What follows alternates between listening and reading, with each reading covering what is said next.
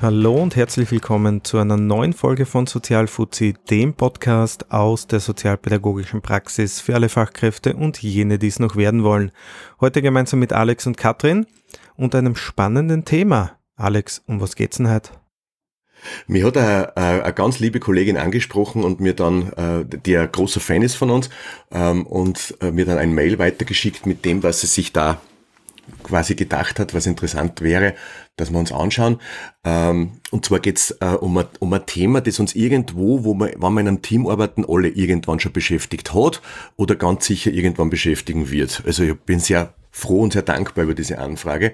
Und zwar geht's um die um den Unterschied oder um den Umgang mit Altem und Neuem.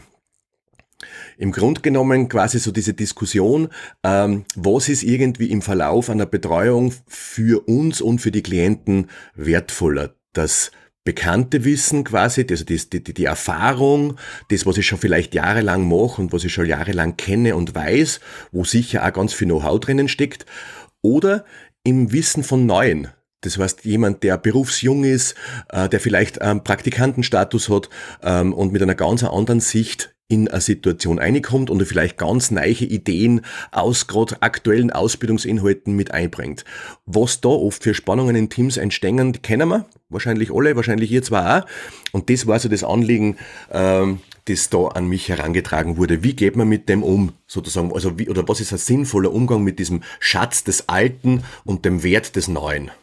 Also ich finde den Themenvorschlag wirklich sensationell.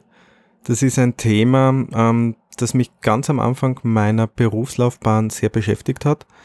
Ich habe es, glaube ich, in einer Folge schon erzählt. Ich bin in den Sozialbereich eingestiegen, ähm, wo das so das, das Ende eines Konzeptes war und der Anfang eines neuen Konzeptes, also kurz vor der Einführung der Sozialraumorientierung in Graz. Und ich habe mit einem Team arbeiten dürfen oder in einem Team arbeiten dürfen, bei dem natürlich sehr, sehr viele Kolleginnen und Kollegen dabei waren, die äh, schon wirklich lange in diesem Bereich äh, tätig sind. Und ich war damals ziemlich naiv. Wir haben nämlich sehr, sehr viel Zeit und auch ganze Supervisionen äh, dazu aufgewendet, uns dieses Thema anzuschauen. Wir sollen doch bitte auch das Alte wertschätzen und nicht nur das Neue jetzt verkaufen, als das Beste irgendwie darstellen. Und das war für mich schon etwas, ähm, das habe ich nicht ganz verstanden damals.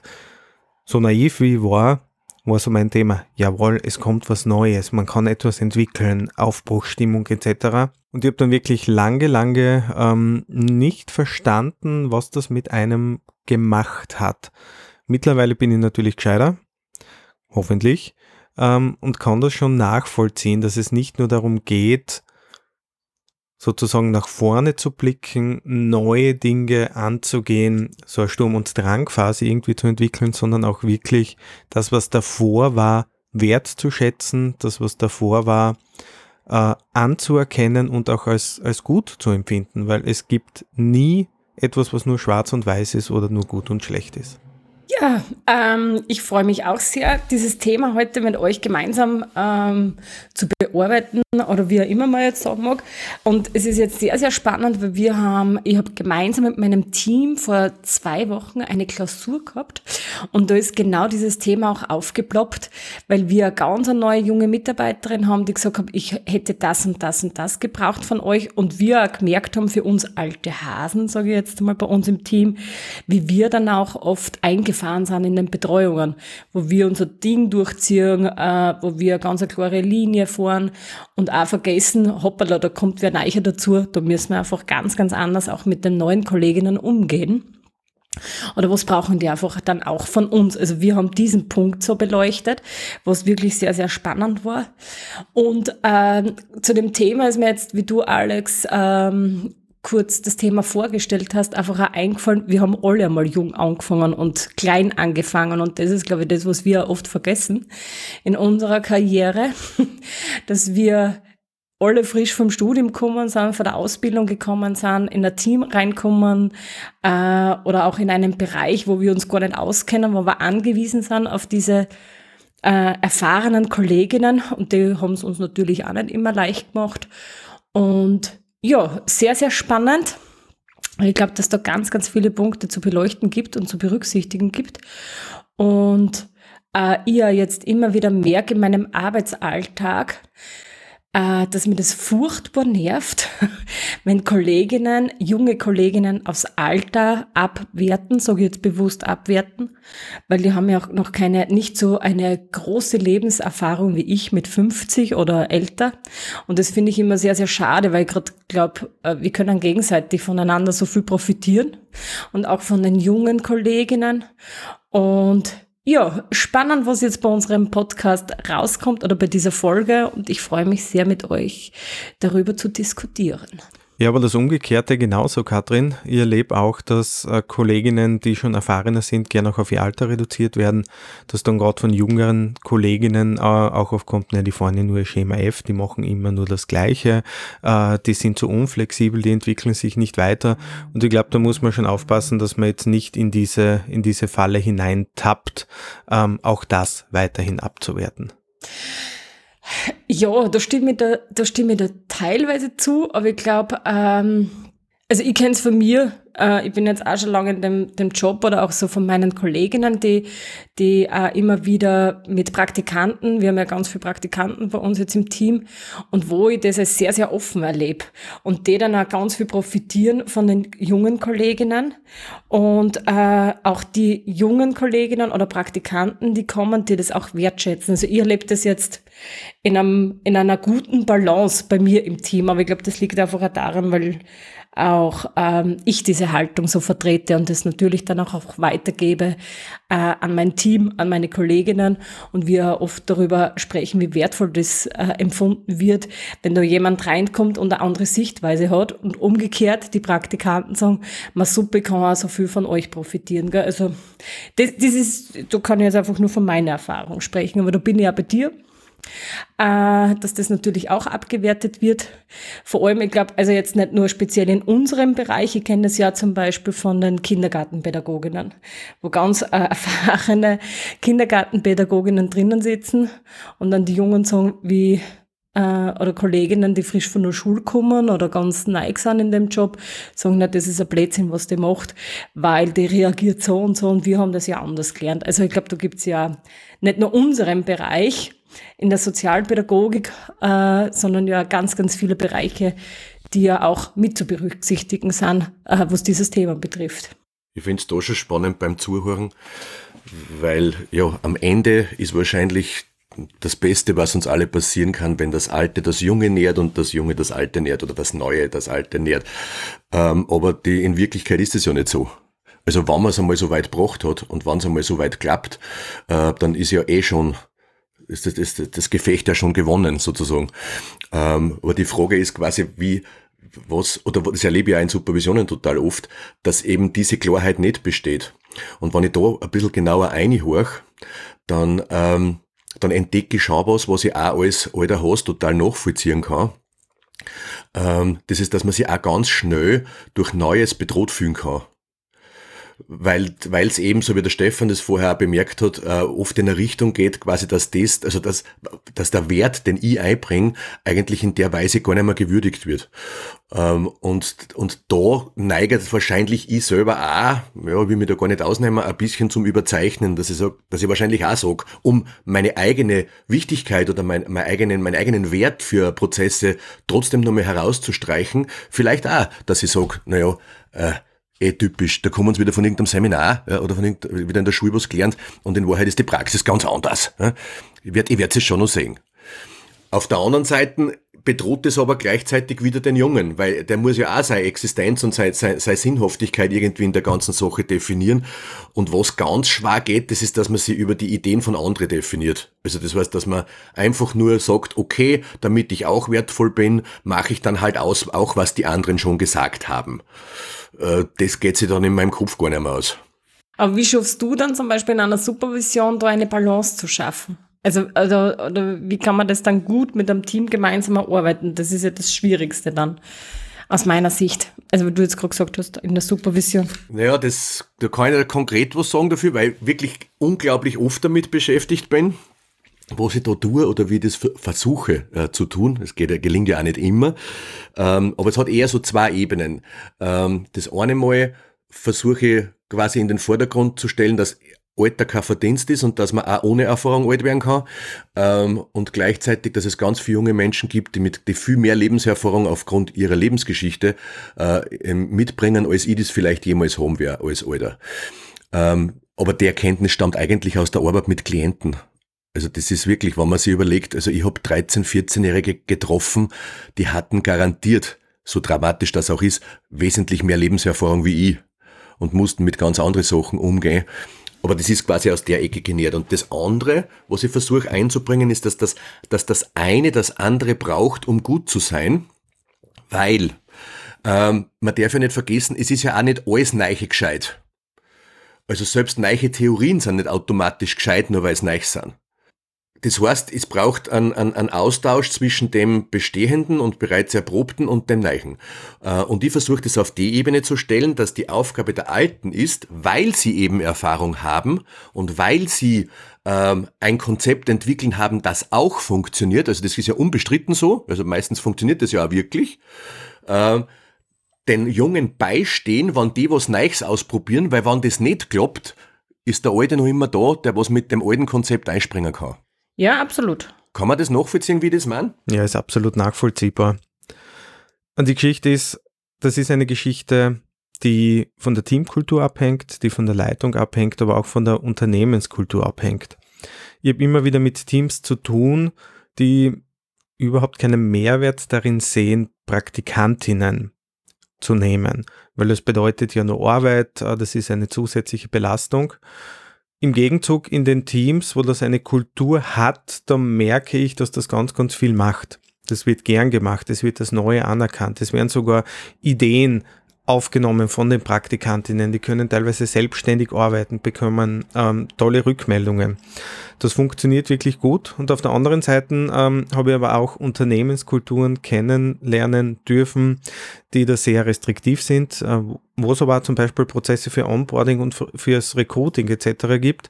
Und dann werden äh, potenzielle Bewerberinnen zu einem Gruppenvorstellungsgespräch eingeladen mehrere Personen, die sich direkt einem gesamten Team stellen müssen bei einem Bewerbungsprozess. Also wo da 20 Leute aus dem Team sitzen und fünf Bewerberinnen äh, und die Rückmeldung, die ich da bekommen habe, ist, dass die jungen Kolleginnen dort drüben absolut keine Chance haben, das auch als so unangenehm empfinden äh, und auch merken, dass sie da ziemlich abgewertet werden aufgrund ihres Alters, aufgrund der fehlenden Erfahrung und überhaupt keine Chance haben gegenüber jemandem, der ein paar Jahre mehr am Buckel hat äh, in der Berufserfahrung, sich in irgendeiner Form durchzusetzen. Ja, lange Rede, kurzer Sinn. Es hängt sehr, sehr viel von der Kultur ab und ich glaube, das ist sehr, sehr wichtig, eine Kultur zu etablieren, um mit beiden Dingen auch äh, gut umgehen zu können. Das stimmt, Stefan. Das kann ich da, das, ja, das ist ein Ecken, über die habe ich so noch gar nicht so konkret nachgedacht, aber das kann ich aus der praktischen Erfahrung bestätigen. Es kommt ganz viel darauf an, wie die Leitung mit der Thematik umgeht oder ob es quasi so eine alte Traditionshaltung gibt, ich muss jeder Neuen eine alte beistellen, weil die sonst ja gar nicht schmeißen kommt, oder ob ich das in ein Wirksamkeitskonzept stelle. Ja, das, das hat was, Stefan, das hat was. Ja, und spannend, dass du das erwähnt hast. Also diese, diese klassische Methode, dieses Buddy-System, jedem Neuen oder jeder Neuen einen erfahrenen Mitarbeiter, erfahrene Mitarbeiterin zur Seite zu stellen, ja, das ist Usus und das kann man natürlich machen. Ja, das ist aber dann nur mein Sicherheitsbedürfnis. Ja, richtig, richtig. Was ich allerdings spannend finde, ist das, was die Katrin eingangs erwähnt hat. Nämlich vielleicht wirklich die Kolleginnen und Kollegen äh, zu fragen, was sie brauchen. Also nicht automatisch ein Buddy-System zur Verfügung zu stellen, sondern auf äh, sie selbst zu hören. Das wäre mal ein Ansatz, den man verfolgen kann. Ja, und das war nämlich wirklich sehr, sehr ähm, präsent bei dieser Teamklausur. Das Ergebnis, sagen wir jetzt einmal das Ergebnis von diesem Punkt. Okay, was brauchen neue Kolleginnen? Also da, da sprich ich jetzt nicht von Jungen oder Alten, es gibt überhaupt äh, jung, neuen Kolleginnen. Was brauchen die von uns als Team, um gut starten zu können? Und das war für uns auch so die Erkenntnis so aus, äh, von, von unserer Runde Ah ja, stimmt. Wir vergessen da immer wieder drauf. Genau, um das geht's ja eigentlich auch. Ich ziehe mein Programm durch und berücksichtige da jetzt nicht, nicht immer oder bin nicht achtsam dem neuen Kollegen und, und der neuen Kollegin gegenüber. Und das haben wir alle gemeinsam als sehr, sehr wertvolles Feedback von unserer äh, jüngsten Mitarbeiterin äh, äh, erlebt, weil dadurch haben wir uns wieder angefangen, die, wo schon lange in dem Job drinnen sind, schon lange äh, ein Teil des Teams sind, uns wieder zu reflektieren. Und ich finde, das ist auch das Wichtigste für diese alten Hasen, dass man uns auch immer selber immer wieder reflektiert. Wie gehe ich mit Dingen um? Äh, wann habe ich einmal einen Fehler gemacht? Auch meine eigene Fehlerkultur wieder weiterzuentwickeln. Also gibt es ja ganz, ganz viele Faktoren, die ja uns auch ähm, nützlich sind, auch für unseren äh, Arbeitsalltag, sich immer wieder laufend gut anzuschauen, zu reflektieren und zu sagen, okay, in was für Richtung mag ich mich weiterentwickeln als alter Hose oder was, was sind meine blinden Flecken? Und genau das, das wird einfach aufgezeigt durch neue Kolleginnen in einem Team, wenn man merkt, oh, Genau, so ist es. Und dann klopft er wieder von hinten an und sagt, hallo, ich bin auch da, übersehe mich nicht, kleiner Fehler.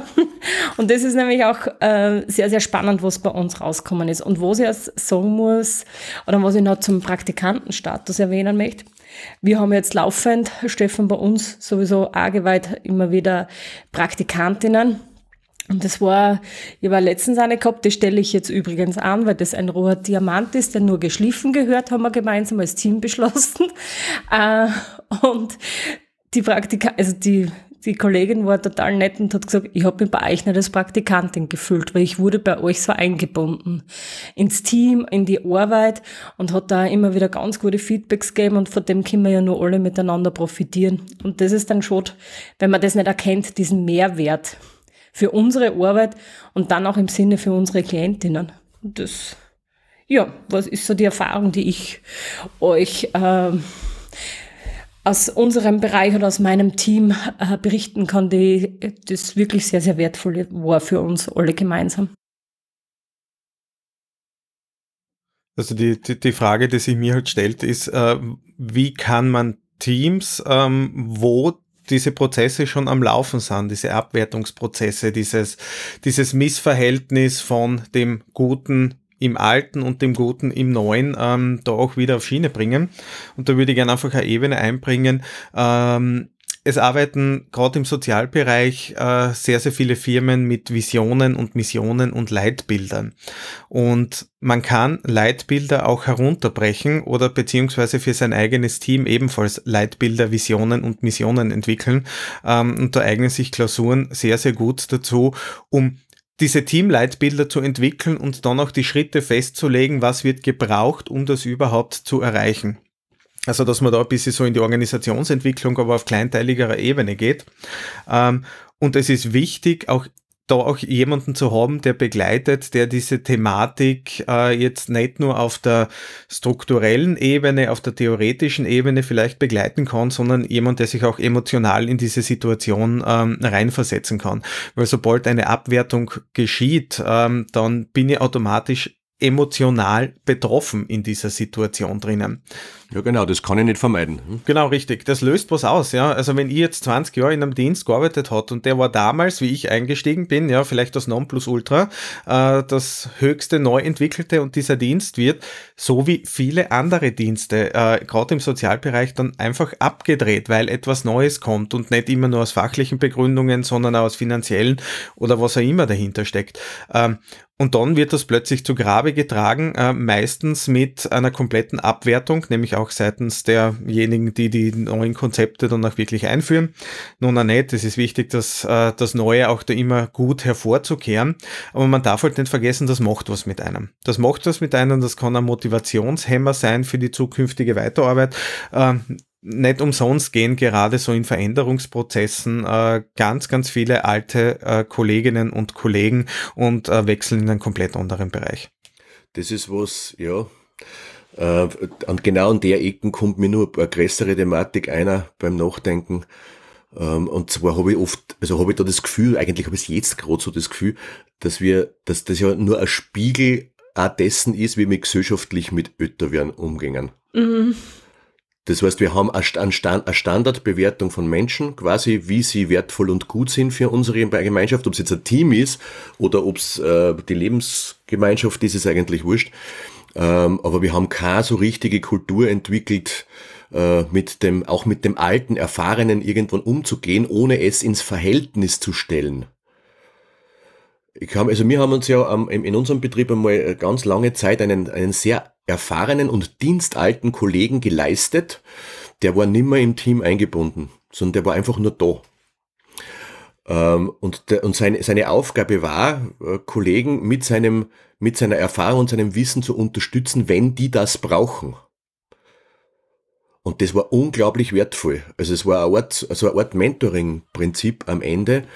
Äh, und so haben wir versucht, auch diesem Kollegen, der, der war damals schon 40 Jahre in dem Geschäft und, und, und, und konnte einfach auch mit gewissen Sachen oder gewissen Dynamiken im Alltag gar nicht mehr so mithalten. Äh, vor allem, ich halte ja mit 25 auch manchmal wesentlich mehr aus, als mit, mit 59, also oder weil, weil ich vielleicht dann nicht mehr mag.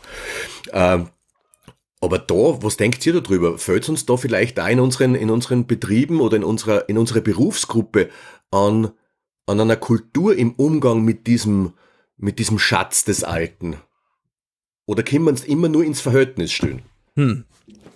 Das ist eine gute Frage. Also ich glaube, wenn ich jetzt das Beispiel von dir hernehme, ähm, ist, glaube ich, kein gesellschaftliches Problem, das ist ähm, ein wirtschaftliches Problem. Also jemanden einstellen, der jetzt aktiv nicht in einem Dienst arbeitet, sprich keinen, keinen Output liefert, der irgendwie messbar ist oder, oder Geld einbringt, das machen die wenigsten Firmen, ist aber ein Ansatz, der äh, absolut zu verfolgen ist. Also ich finde das sensationell.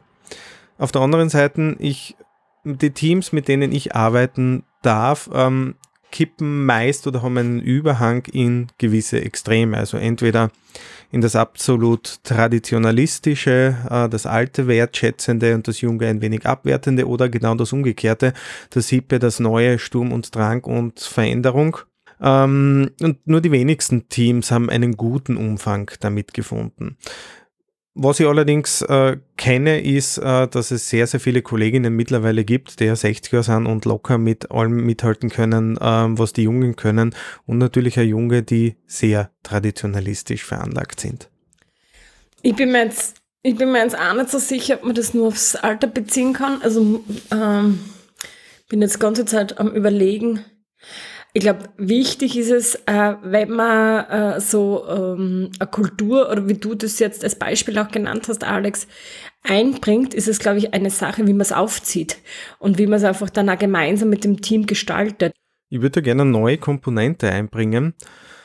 Es ist ja oft einmal so, dass gerade in Teams es Charaktere gibt, die dominanter sind, die lauter sind, die sich mehr einbringen, die schneller sind im Denken und die dadurch natürlich sehr, sehr viel an Raum einnehmen.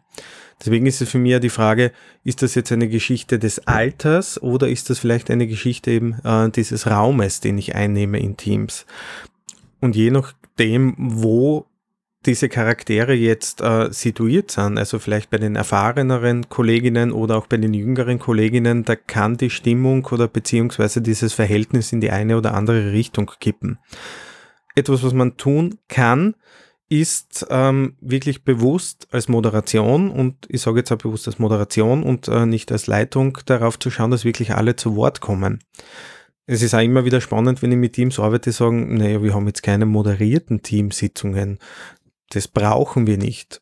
Meine Empfehlung ist, bitte unbedingt äh, moderieren und die Moderation muss auch wirklich die Aufgabe haben, dass alle zu Wort kommen. Nicht nur diejenigen, die am schnellsten sind oder am lautesten sind.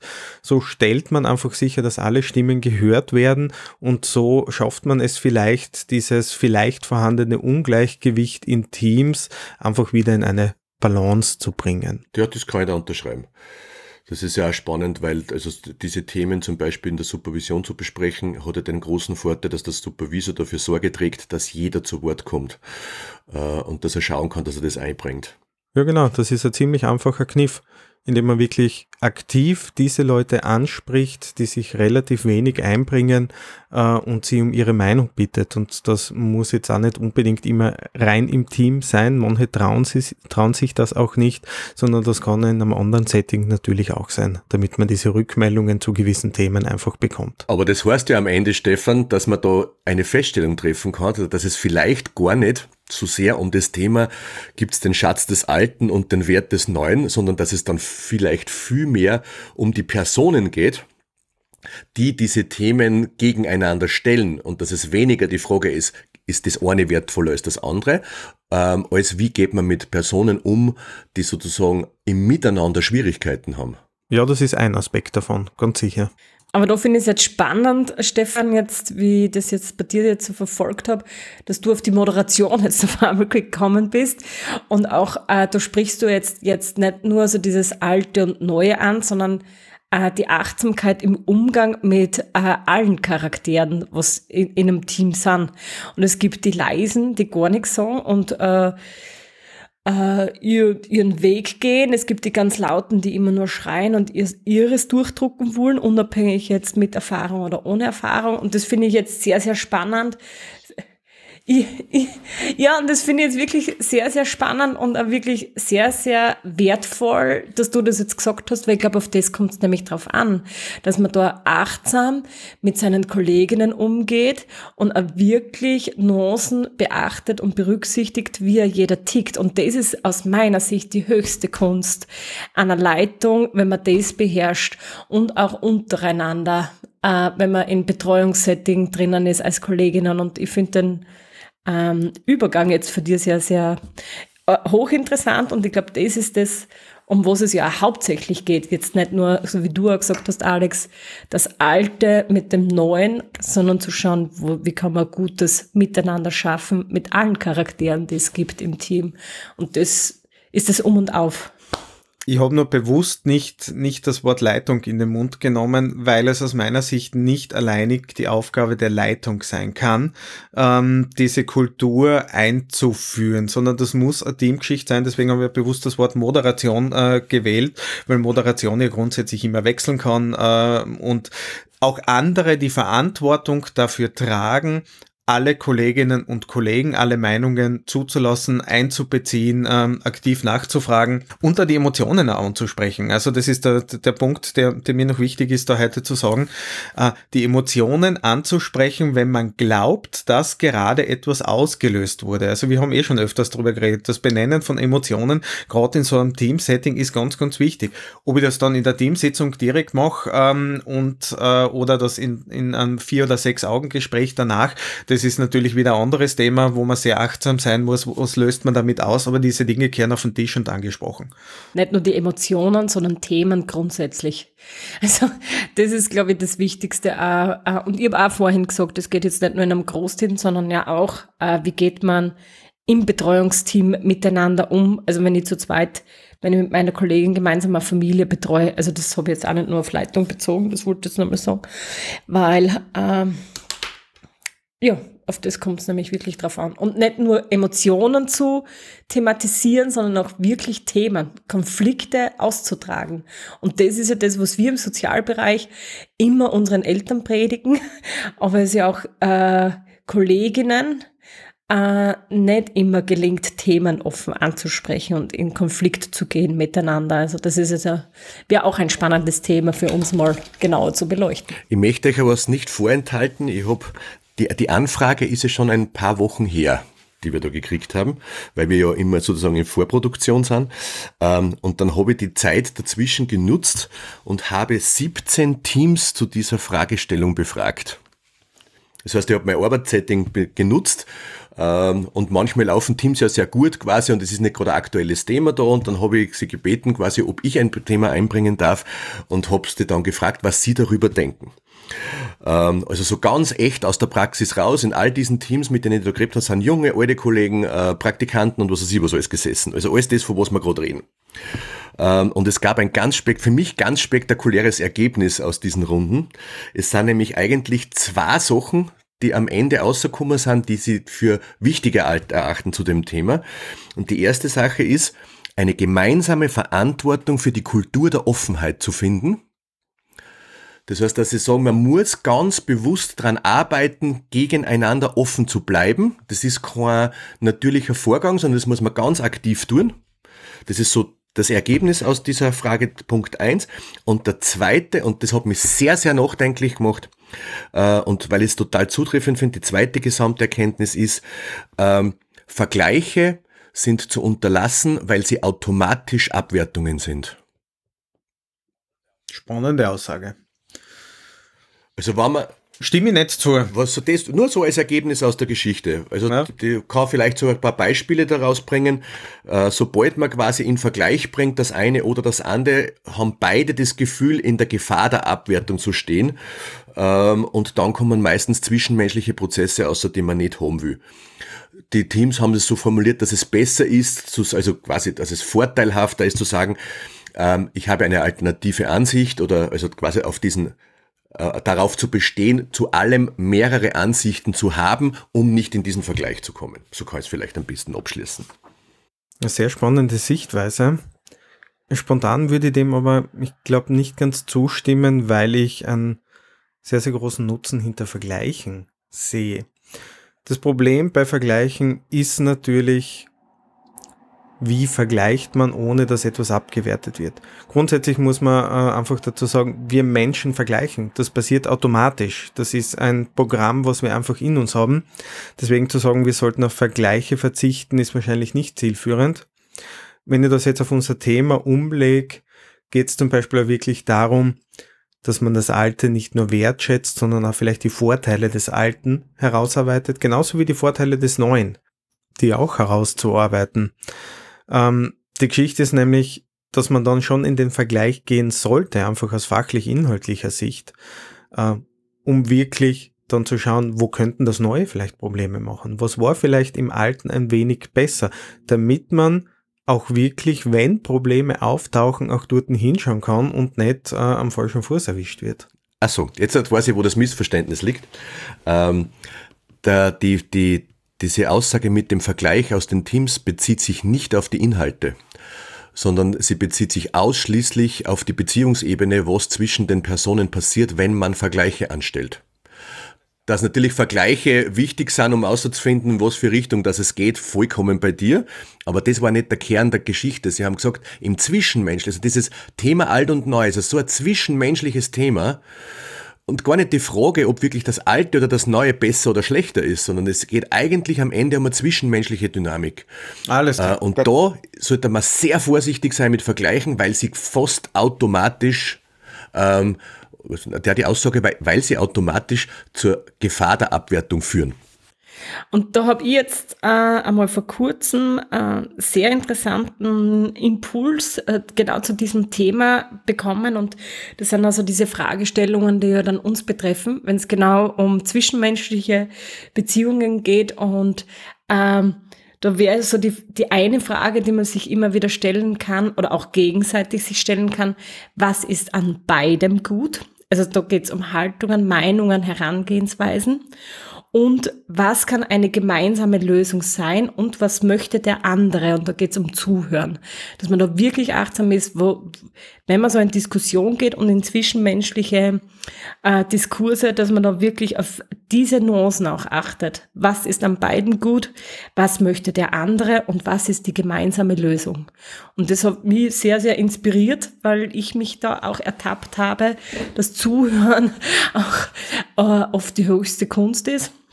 Und dass man schaut, dass man nicht in die Abwertung kommt, so wie das jetzt Thema war, sondern auch wirklich rauszufiltern, was kann an beidem gut sein und was ist die gute Lösung im Miteinander. Und das habe ich sehr, sehr spannend gefunden und habe mir auch wieder angefangen zum Reflektieren und diese Fragen auch wirklich zu berücksichtigen und dann ins Thema zu gehen. Ja, das habe ich sehr, sehr wertvoll gefunden. Um jetzt am Ende vielleicht noch etwas ganz Praktisches einzubringen man muss den Platz geben. Und äh, in einem Team kann das entweder in einer Teamsitzung sein, in einer Supervision sein, das kann aber auch in komplett anderen Settings sein. Fakt ist, Emotionen und dieses Zwischenmenschliche muss angesprochen werden. Natürlich immer mit Rücksicht auf die beteiligten Personen. Das heißt, ich kann jetzt einen Konflikt, der zwei Personen angeht, jetzt nicht im ganzen Team breit treten, aber ich muss eine Kultur entwickeln, um das Ganze auch zu schaffen, äh, um das Ganze bearbeiten zu können, ohne dass es jetzt irgendwie Bad Feelings gibt äh, von irgendjemandem, irgendjemandem anderen gegenüber.